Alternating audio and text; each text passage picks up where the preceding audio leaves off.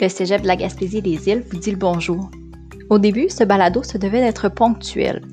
Mais comme l'enseignement est synonyme d'ajustement, l'équipe de CP a poussé plus loin le projet. Ce balado se veut une chaîne d'information ayant comme tronc commun la pédagogie.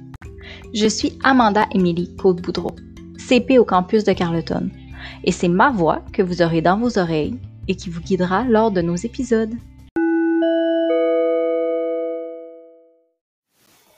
Pour aborder un nouveau thème dans nos capsules, nous allons parler avec Catherine Savage, représentante des services adaptés au Cégep de la Gaspésie et des Îles. La majorité des enseignants savent que dans certaines situations, il faut se référer au SA. Mais pourquoi? Pourquoi faire des démarches supplémentaires? Pourquoi remplir des papiers? Pourquoi adapter l'enseignement?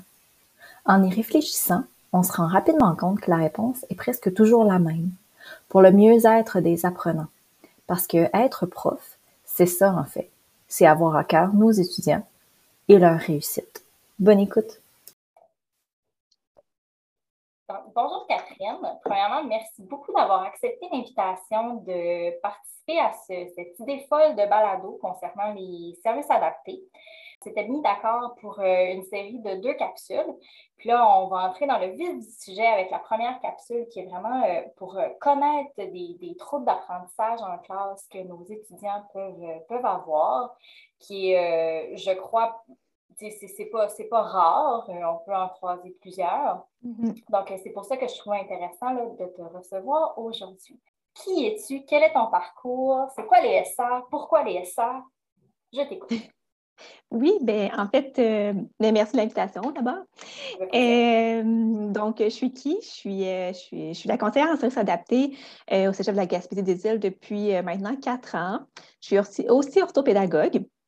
Donc, mon rôle est institutionnel. Je m'occupe des services adaptés des quatre campus, ce qui m'amène à être dans divers comités puis être impliquée dans plusieurs dossiers, dont la pédagogie inclusive, par exemple. Euh, ce qui m'a amené au cégep, en fait, euh, moi, ben, je suis originaire euh, de Gaspé. J'ai fait mes, j'ai étudié en sciences en nature ici, au campus de Gaspé aussi. Puis après un bref passage là, en ergothérapie, je me suis redirigée vers l'enseignement. donc, j'ai complété mon bac en adaptation scolaire et sociale à Rimouski. Puis après ça, j'ai cumulé quand même quelques micro-programmes, par exemple en sciences cognitives du langage, en orthopédagogie. Puis je suis en train de terminer là, un, un micro-programme en conseil pédagogique au collégial avec Performa. Puis avant d'appliquer sur le, poste de, conseillère en service adapté, euh, j'ai enseigné un an à des jeunes âgés entre 16 et 18 ans qui avaient des, euh, des grands problèmes d'apprentissage et, de et ou de comportement. Donc, euh, c'est comme ça là, que je suis arrivée au cégep. J'avais le goût de, de, voir autre chose. Puis, j'ai découvert le monde des services adaptés qui était ma foi, très, très, mystérieux parce qu'on ne parle pas de cette possibilité de, carrière-là quand on est à, l'université en enseignement. Euh, donc, euh, voilà. Puis, ce que j'aime beaucoup, là, c'est vraiment la variété, là, la clientèle, euh, tous les aspects, toutes les, dans tous les dossiers, je suis impliquée, dans, dans, tous les avec toutes les personnes que j'ai à, côtoyer. Donc, c'est très, très varié. Donc, c'est super intéressant. Les on, on, le voit beaucoup au primaire, encore pas mal au secondaire. En plus, c'est comme si en enseignement supérieur, pouf, ça, ça s'évanouissait. Mais en fait, les cocos de primaire qui montent au secondaire puis qui montent au, cégep, ils les ont encore, par exemple, en difficulté d'apprentissage. Donc, c'est là que vous êtes important. Là. Exactement. C'est pour ça qu'on est là. Puis, dans le fond, on a comme deux volets importants au service adapté. Le premier, c'est vraiment l'accueil des étudiants en tant que tels, les étudiants qui ont des limitations fonctionnelles, des difficultés, euh, soit des diagnostics ou des difficultés importantes. Euh, puis là, on va faire une évaluation de besoins, on va voir c'est quoi leur, euh, leur réel besoin, qu'est-ce qu'on peut faire pour les aider. On va offrir de l'accompagnement, donc du soutien éducatif. Donc, les éducatrices vont être là pour, les éducatrices spécialisées, pardon, vont être là pour pour leur offrir des stratégies, des rencontres de suivi. Les accommodements vont être aussi offerts là, pour les examens, pour euh, ce qui se déroule en classe, tout ça. On va être aussi là pour soutenir les, enseignants, pardon, parce que ça peut être, euh, certains dossiers peuvent être plus complexes. Alors, on est là pour, euh, les aider dans ce sens-là faire de la sensibilisation, des ateliers et tout ça. Donc ça, c'est comme notre premier rôle. Puis on a un deuxième rôle qui est vraiment la gestion des examens. Donc, on est, c'est vraiment un service qui est offert pour que les étudiants aient accès à tous leurs accommodements en contexte d'évaluation, donc le temps supplémentaire, l'accès au logiciel d'aide et tout ça. Donc, on a deux, deux grands volets. C'est sûr qu'on a plusieurs autres dossiers, mais les deux principaux, c'est ceux-là. C'est drôle parce qu'on vous connaît surtout, je trouve, pour la gestion des examens, quand en fait, c'est le premier volet qui est comme tellement plus large. C'est dans celui-là que vous avez vraiment plus de boulot à faire. Exactement. Il y a énormément d'étudiants qui ont des suivis avec les éducatrices spécialisées, qui développent euh, leur stratégie personnelle, euh, beaucoup de soutien aux enseignants. Donc, euh, vraiment, c'est un aspect à découvrir des services adaptés, c'est clair. Est-ce que quand vos étudiants arrivent du secondaire, leur dossier se fait suivre ou vous recommencez au début? Est-ce que c'est les étudiants qui demandent de l'aide au service adapté? Oui, c'est les étudiants qui doivent faire la démarche. Il y a quelques écoles qui vont faire parvenir les, plans d'intervention euh, pour favoriser la transition, mais ce n'est pas toutes les écoles, malheureusement. Euh, donc, euh, des fois, donc nous, on encourage, on, publicise beaucoup auprès des étudiants, là, venez nous voir, on est là pour ouvrir les dossiers, tout ça. Donc, on le répète et on le répète, mais c'est vraiment l'étudiant qui doit faire une démarche, euh, sa démarche personnelle pour ouvrir son dossier. Puis nous, on part évidemment de ce qui s'est, fait dans le passé. Là, on ne va pas lui enlever tous ses accommodements ou, au contraire lui acheter plein d'accommodements auxquels il n'y a pas besoin. C'est vraiment en fonction des, besoins. Puis on part un peu de ce que, ce que l'étudiant connaît, évidemment, pour ne pas le déstabiliser trop, trop. Déjà que la transition entre le secondaire et le cégep, c'est, une, grande, une grande étape. Ouais. Oui, exact. Est-ce qu'un enseignant pourrait, par exemple, soit aller vous voir ou passer directement avec l'étudiant pour faire hum, je pense que peut-être les services adaptés pourraient être une solution pour toi? Oui, tout à fait. On a des enseignants qui nous amènent des étudiants. Ils nous disent, ah, ben, ils viennent nous présenter, puis là, ils présentent l'étudiant, puis là, on prend rendez-vous pour une ouverture de dossier. Il y a d'autres enseignants qui préfèrent euh, euh, nous écrire ou venir nous voir de manière euh, plus individuelle. Puis, bon, j'ai telle personne dans ma classe, là, je me questionne. Puis là, on va contacter, on va contacter l'étudiant pour, pour lui offrir une rencontre, puis voir est-ce qu'on ce qu'on peut l'aider, est-ce qu'il y a quelque chose qu'on peut faire pour, pour faciliter son, son apprentissage, dans le fond on va aller encore plus loin euh, dans, les sujets des troubles d'apprentissage. En pré-rencontre, on s'était parlé des, des 3 10, qui étaient des difficultés d'apprentissage ben, qu'on voit plus souvent en classe, si je peux dire comme ça. Euh, donc, je te laisse aller. Euh, en fait, on parle souvent des, fameux 10. Euh, par contre, euh, depuis quelques, quelques années, j'oserais dire, là, les, appellations changent. Hein, pas de changement, pas d'agrément. Et là, dans le fond, d'ailleurs, je vais, je vais vous présenter les, nouvelles terminologies. je, m'excuse si je, je me trompe et j'utilise les anciennes terminologies parce que c'est un, un, réflexe, mais je vais quand même faire très attention. Travail en progrès. oui, c'est ça trois diagnostics-là, c'est important juste, euh, je fais comme un petit préambule, c'est important de savoir que c'est des, diagnostics qui sont permanents. Donc, ce pas des choses qui se résorbent avec le temps, qui vont disparaître. L'étudiant va développer des stratégies, va apprendre à utiliser ces outils d'aide technologique, par exemple, et ça va pallier sa situation de handicap, mais le, trouble reste, il est à vie. Ça, c'est vraiment une, information importante à, à retenir.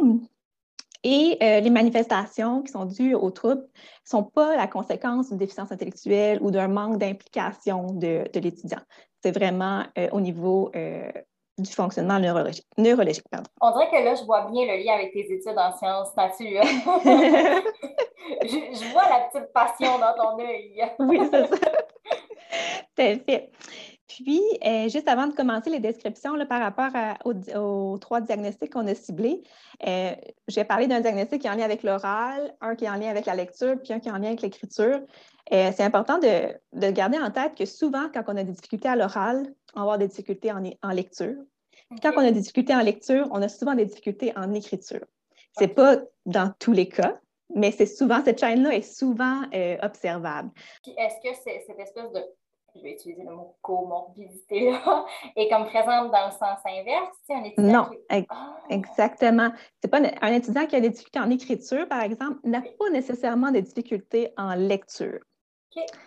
Donc, il y, a, ça à garder en tête. Je vais commencer avec les difficultés qui sont en lien avec la communication orale. Donc, euh, ce qu'on appelait autrefois la dysphasie, c'est maintenant le trouble développemental du langage. Euh, c'est un trouble qui est neurologique. Donc, ce n'est pas un trouble d'apprentissage comme euh, les deux autres que j'ai présentés tout à l'heure. C'est un trouble qui est neurologique, comme euh, le trouble déficitaire de l'attention, par exemple. ça affecte, dans le fond, au niveau de la communication orale, l'expression ou l'expression et la compréhension du langage. Donc, par exemple, tu pourrais lui demander une consigne claire de genre va t'asseoir à ta place, sors un crayon rouge, puis c'est pas fait parce que la compréhension du message n'a pas été là. Oui, ça pourrait être euh, comme ça. Évidemment, quand c'est rendu au collégial, c'est pas, pas, de cette ampleur. Deux consignes, euh, deux, on demande un crayon, mais en plus, il est rouge, c'est pas seulement un crayon. Donc, euh, il y a vraiment, oui, en effet. Ces difficultés-là vont toucher une, au moins une des composantes du langage.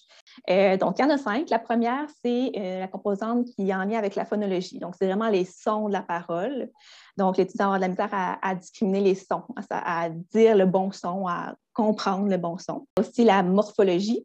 Donc, ça, vraiment, la morphologie s'intéresse vraiment à l'accord des verbes, les marques du féminin pluriel, les marques du euh, féminin masculin, pardon, les marques du pluriel, les préfixes et les suffixes. La syntaxe va aussi être une, composante euh, du langage, donc la construction des phrases pour qu'elles soient cohérentes. La sémantique, donc, ça, c'est comprendre vraiment le sens des mots, le vocabulaire qui est utilisé. Et la pragmatique, qui est l'utilisation du langage dans divers contextes.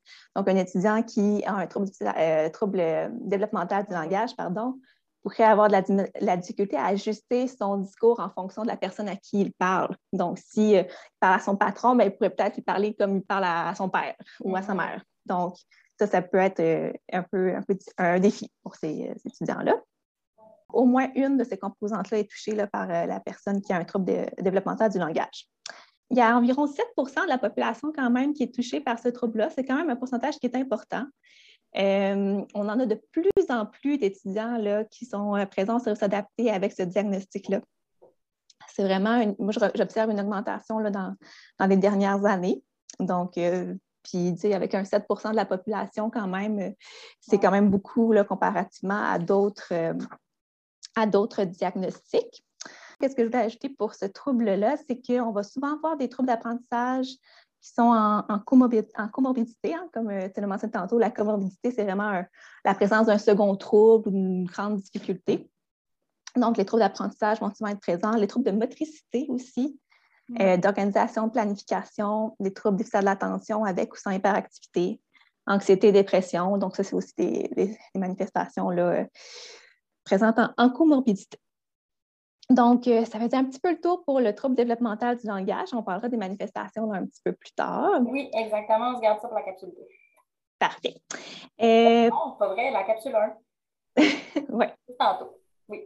C'est bon. j'en reviens, j'y reviens tout de suite après. Uh-huh. Donc là, j'ai passé, dans le fond, à ce qu'on appelait autrefois la dyslexie, qui est maintenant uh-huh. le trouble spécifique des apprentissages en lecture, donc un déficit de la lecture. De un, pourquoi on les a changés de nom? Je sais pas. Pour la dyslexie, la dysorthographie, j'en ai aucune idée. Pour la hum, dysphasie, je sais que c'était une appellation, le trouble développemental du langage était utilisé un peu partout dans le monde. Il y avait dysphasie, il y avait, il y avait quelques terminologies qui ont été utilisées, mais là, ils ont fait consensus, ben, consensus pardon, pour le terme trouble, euh, trouble développemental du langage. OK. Donc, ça, je sais, mais pour les deux autres, ça, doit être même, le même principe, mais je n'ai pas la réponse euh, officielle. OK. Ouais. Donc, euh, donc, voilà. Donc, le trouble d'apprentissage en lecture, dans le fond. Mm. Donc, c'est vraiment un trouble de la lecture au niveau de la vitesse. Donc, la vitesse de lecture est impactée. On va lire beaucoup plus lentement. Euh, et l'exactitude. Donc, ce, que, ce, qui est lu n'est pas nécessairement ce qui est écrit. Donc, voilà. Euh, c'est causé par des facteurs qui vont être neurologiques ou héréditaires. Puis, trois types de, troubles de spécificité d'apprentissage en lecture. Le premier, c'est l'aspect, phonologique. Donc, euh, l'aspect phonologique, c'est la voie d'assemblage qui est déficitaire. La voie d'assemblage, c'est ce qui nous permet de décoder quand on lit. Le décodage, c'est vraiment, euh, par exemple, on a un nouveau mot à lire, on va être capable de segmenter ce mot-là en syllabes, puis de fusionner les lettres ensemble pour, euh, pour faire la correspondance entre le, graphème et le son, le, phonème, et être en mesure de, découvrir c'est quoi ce nouveau mot-là qui est écrit.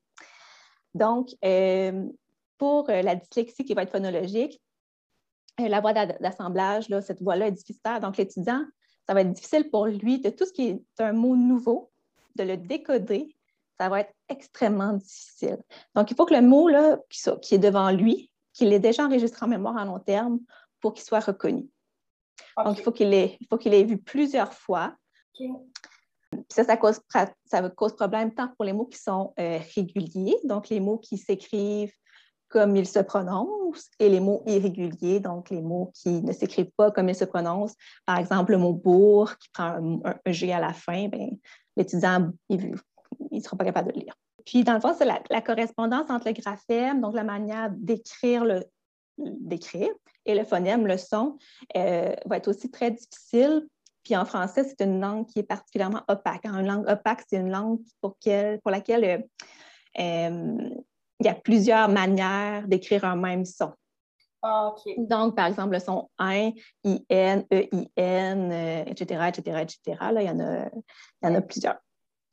Donc, c'est particulièrement difficile pour euh, les, euh, les, étudiants en français. Ensuite, on a la, dyslexie qui est plus lexicale, qui, elle, euh, va être le contraire. Donc là, c'est la voie d'adressage qui est touchée. La voie d'adressage sert à reconnaître instantanément chaque mot.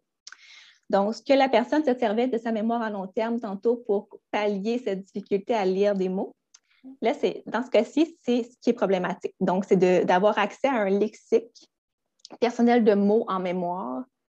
L'étudiant n'est pas capable de reconnaître. Donc, chaque mot qu'il y a devant une feuille, il va devoir le décoder. Donc, on peut imaginer que la lecture est très lente et, euh, et souvent saccadée est-ce que quand il nous parlerait, par exemple, il les aurait, ces mots-là, en tête? C'est vraiment juste quand il arrive à les lire. C'est en lecture, oui. C'est en lecture. C'est sûr qu'à force de voir les mots, euh, puis dans le fond, euh, ça, c'est particulièrement problématique pour les mots irréguliers parce que l'étudiant va lire vraiment le mot par décodage. Ce ne sera pas en mémoire à long terme, donc euh, bonhomme, il va, il va lire bon homme. Donc, c'est vraiment, vraiment plus, plus difficile pour ça. Puis, dans le fond, le troisième type, ben, c'est mixte. Donc, euh, c'est une combinaison là, des, deux, des deux formes de troubles euh, spécifiques des apprentissages en lecture. Ouais. Donc, euh, c'est ce qu'on peut observer. C'est un trouble qui a deux, trois comorbidités communes. la première, dans le fond, c'est le, la dysorthographie. Donc, le trouble que j'ai parlé juste après. il y a plusieurs auteurs d'ailleurs qui précisent que c'est toujours coexistant. Euh, dès qu'il y a une, dyslexie, il y a une dysorthographie. Il y a souvent un TDAH aussi, puis euh, des difficultés de mémoire. Mm-hmm. On a ensuite les troubles spécifiques des apprentissages liés à l'expression écrite, donc la dysorthographie, ce qu'on appelait autrefois. Euh, donc, ça, c'est vraiment un, trouble qui est spécifique des apprentissages, qui est caractérisé par un défaut d'assimilation vraiment important et durable des règles orthographiques. Donc, c'est l'écriture, soit des mots en tant que tel, dans l'orthographe d'usage, ou euh, l'utilisation de la grammaire, l'orthographe grammaticale qui, est problématique. Est-ce que c'est dans ça que les, les, par exemple, plus au primaire, au secondaire, on va voir les B, les P, les... Oui, entre autres. Mais beaucoup aussi en, dyslexie aussi, parce qu'en dyslexie, ils vont les inverser en lecture aussi. Oui. Oui. Mais oui, tout à fait. Comme la, le trouble spécifique des apprentissages, donc le déficit de lecture, ce qu'on appelle la dyslexie, euh, ça peut être soit phonologique ou lexical. Puis on tend à, il faut garder en tête, dans le fond, que les difficultés d'orthographe sont souvent plus sévères et souvent plus persistantes que celles liées à la lecture. Puis il peut, contrairement tantôt à la situation où on disait qu'il y avait toujours un trouble, euh, trouble spécifique des apprentissages en écriture avec un trouble de spécificité d'apprentissage en lecture, ouais. c'est pas la même situation. Euh, ici, il peut avoir seulement un trouble spécifique des apprentissages en écriture, pas nécessairement en lecture. Voilà, ça faisait beaucoup d'informations. Non, mais non, je trouve ça intéressant aussi des, des, de les diviser comme ça puis de se rendre compte qu'il y a une certaine, une certaine logique que quand ça commence par le langage, moi, je le vois un peu comme, comme une petite gare de train. quand il y a de la difficulté avec le langage, on avoir en lecture en écriture, mais si tu, pars à la gare numéro 2, qui est la lecture, ben, ton langage risque de bien aller, par exemple. Oui, c'est une belle image. bon. je vais te demander euh, en classe comment un enseignant peut faire comme Oh, lui, il y a un déficit euh, oui, dans le fond, j'ai ciblé quelques manifestations pour chacun des troubles. Donc, je reviens aux troubles développementaux du langage, donc c'est au niveau de la communication orale. Comme je disais tantôt, il y a un niveau expressif et réceptif qui peut être euh, touché. Donc, au niveau réceptif, l'étudiant va avoir de la difficulté à comprendre le deuxième sens et les concepts abstraits. Ah. Euh, difficulté à sélectionner l'information importante. on va parler, on va dire, on, vous allez donner des informations là, en tant qu'enseignant, puis mais savoir qu'est-ce qui est important dans ce qui vient d'être dit, ça va être très difficile. Mm-hmm. J'imagine que prendre des notes, ça devient cibler les... en trois heures, qu'est-ce qui est important, ça ne doit pas C'est très, très, très difficile. Comprendre des énoncés qui sont complexes et longs. Donc, justement, l'exemple que tu as donné tantôt, tu avais deux consignes. Euh, donc, tant qu'il y a plus qu'une consigne, ça devient difficile. Euh, comprendre intégrer le nouveau vocabulaire, qu'il y a énormément au cégep. Euh, puis suivre des consignes verbales. Ça, ça peut être des défis. Et puis, comme on le disait tantôt, euh, il y a souvent des difficultés en, écriture ou en lecture, à l'écrit, dans le fond, euh, quand on a des difficultés à l'oral. Euh, donc, à l'écrit, on pourrait voir que l'étudiant a la difficulté à déduire, à comprendre la syntaxe des phrases, à comprendre pourquoi tel connecteur textuel est utilisé par rapport à l'autre. Il fera pas, ça va être difficile de savoir que, ben, cependant, ça veut dire que c'est une opposition. Donc, ça, ça va être difficile ce ne serait pas juste dans ces cours de littérature, on pourrait le voir dans un hmm. examen d'histoire, par exemple. Dans toutes les matières, ça s'applique partout. Hmm. Déterminer l'intention de l'auteur aussi, ça va être un défi à l'écrit. Hmm. Au niveau expressif, euh, donc vraiment dans une communication là, verbale, on a la difficulté à trouver les bons sons à l'intérieur de certains mots. Euh, on a la difficulté à s'adapter au contexte d'échange, euh, à organiser son discours pour que ce soit fluide et cohérent, pour que la personne comprenne bien ce qu'il ce veut dire. Donc, les exposés oraux, euh, très gros challenge. exactement, c'est très difficile pour eux. Euh, d'accès lexical, la difficulté d'accès lexical, donc d'aller récupérer en mémoire le mot qu'ils veulent dire. Ils, savent, là, ils savent qu'ils, par exemple, ah, ils veulent parler du camion de pompier, par exemple. Ah, c'est rouge, il y, a, une grande échelle, mais trouver le mot qui dit le camion de pompier, ça va être difficile. Ça peut être difficile, en fait. Euh, définir un concept, une idée, ils vont beaucoup utiliser là, des mots de, remplissage. Donc, euh, genre, comme, tu sais, euh, ça, on va les entendre beaucoup, ils vont faire des pauses quand ils parlent, ils vont hésiter, ils vont souvent répéter le dernier mot parce que ça, ça leur laisse le temps de penser à ce qu'ils veulent dire. Donc, c'est des stratégies, dans le fond, qu'ils trouvent un peu pour que leur, leur discours soit plus cohérent. Mm-hmm. Puis, à l'écrit, au niveau de l'expression, ça va être difficile pour eux de respecter l'intention d'écriture. Souvent, on va voir qu'ils vont s'égarer un peu sur, le, sur leur sujet. Euh, la cohérence euh, du texte, les choix et l'organisation des idées, ça va être difficile. Euh, les phrases aussi vont souvent être incomplètes. La syntaxe va être difficile. Donc, ça, c'est ce qu'on peut observer là, pour le trouble développemental du langage principalement. Donc, pour le trouble spécifique des apprentissages pardon, en lecture, euh, donc, on va observer là, une lenteur importante euh, de la lecture, comme on a mentionné tantôt. Euh, les nouveaux mots vont être particulièrement difficiles à lire. Ils vont transformer des sons. Ils vont aussi deviner les mots en fonction de leur apparence ou des premières lettres du mot. Puis, la compréhension de texte va être difficile aussi. On va aussi pouvoir observer des manifestations là, même si c'est le trouble en lien avec la lecture, au niveau de l'écriture. Ils vont faire des courts textes pour éviter d'avoir à se corriger. Euh, ils vont avoir de la misère à organiser leurs idées. Euh, ils vont faire des fautes d'orthographe aussi. Puis ils vont beaucoup avoir, euh, en fait, ils vont avoir tendance à choisir des, des mots dont ils connaissent l'orthographe donc, le vocabulaire va être quand même restreint et répétitif. Puis, il y a aussi d'autres euh, manifestations. Le plus général, on va observer une, une fatigabilité cognitive. Donc, l'étudiant va devenir vraiment facilement fatigué parce que, bon, il est toujours en train de, de se pousser puis de pallier son handicap. Ça, c'est dans toutes les situations de handicap. je le mentionne là, mais c'est dans toutes, toutes, toutes les situations de handicap. Il va éviter les tâches de lecture et d'écriture. Il va avoir aussi des faibles performances en anglais. On s'entend que dans ta langue maternelle, tu as des difficultés, il y a des fortes chances que dans une langue seconde, euh, ben, ce soit aussi. C'est super drôle parce que ça fait quelques phrases que moi, j'ai enseigné euh, l'enseignement second langage.